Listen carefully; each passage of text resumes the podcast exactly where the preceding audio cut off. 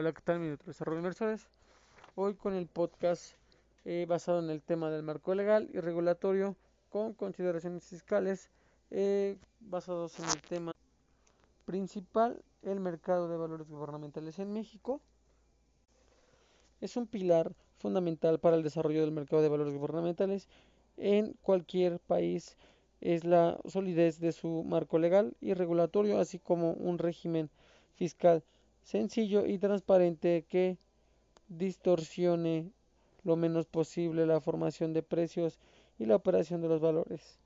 Viendo que este capital expone a grandes rasgos el marco legal y regulatorio del mercado de los valores gubernamentales en México, así como el régimen fiscal aplicable a estos. Para ello, viendo que lo vamos a dividir en cuatro secciones. En la primera se describe el proceso que rige la emisión de estos valores, desde la autorización para la emisión, pasando por los procesos internos de la colocación hasta llegar al agente colocador.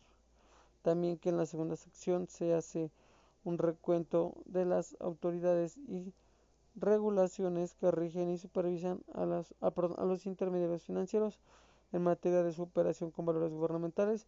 En la tercera sección se describe la regulación relacionada con su operación en el mercado secundario de estos, eh, viendo que sus títulos incluyendo temas relacionados con su liquidación y, y valuación.